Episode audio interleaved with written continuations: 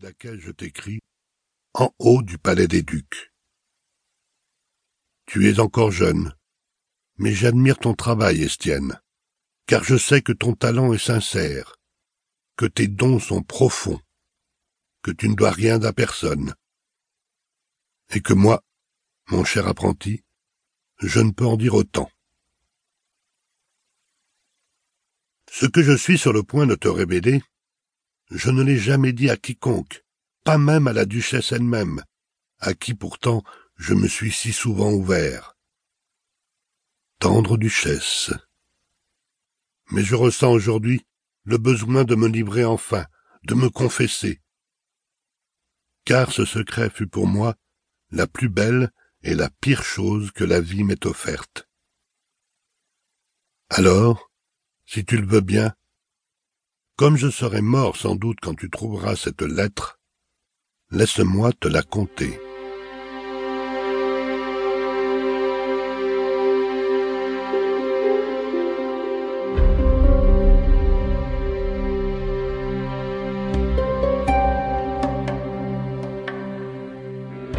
Quand tu m'as connu, quand tu es entré dans mon atelier alors que tu n'avais pas seize ans, j'étais déjà à la cour d'Hélène, où, comme tu le sais, je fus le premier, et encore aujourd'hui le seul peintre, à avoir l'immense privilège de pouvoir signer ses œuvres.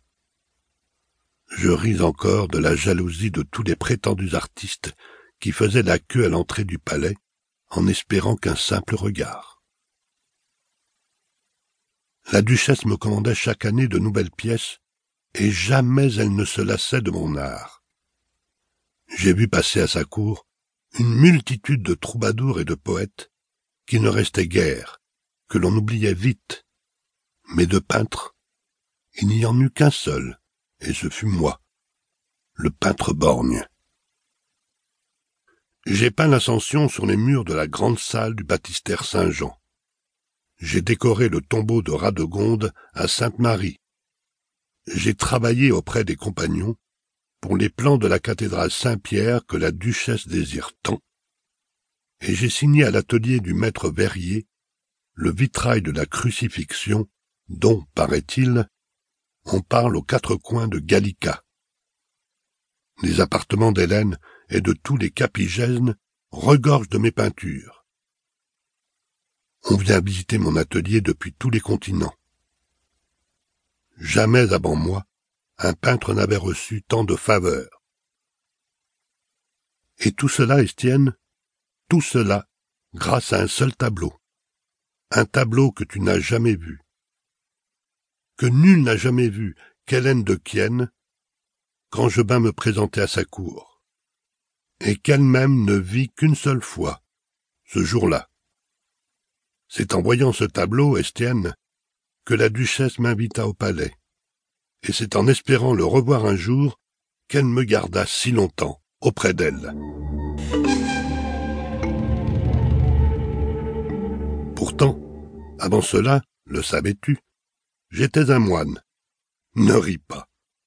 Un moine de Sistelle, à l'époque où Courage de Blancval était encore en vie, et que par lui et par sa place auprès du roi, notre ordre resplendissait dans le pays tout entier. J'étais le deuxième enfant d'une famille de petite noblesse, des faubourgs de Pierre-Levé, et mon père avait choisi pour moi, et malgré moi, la carrière religieuse.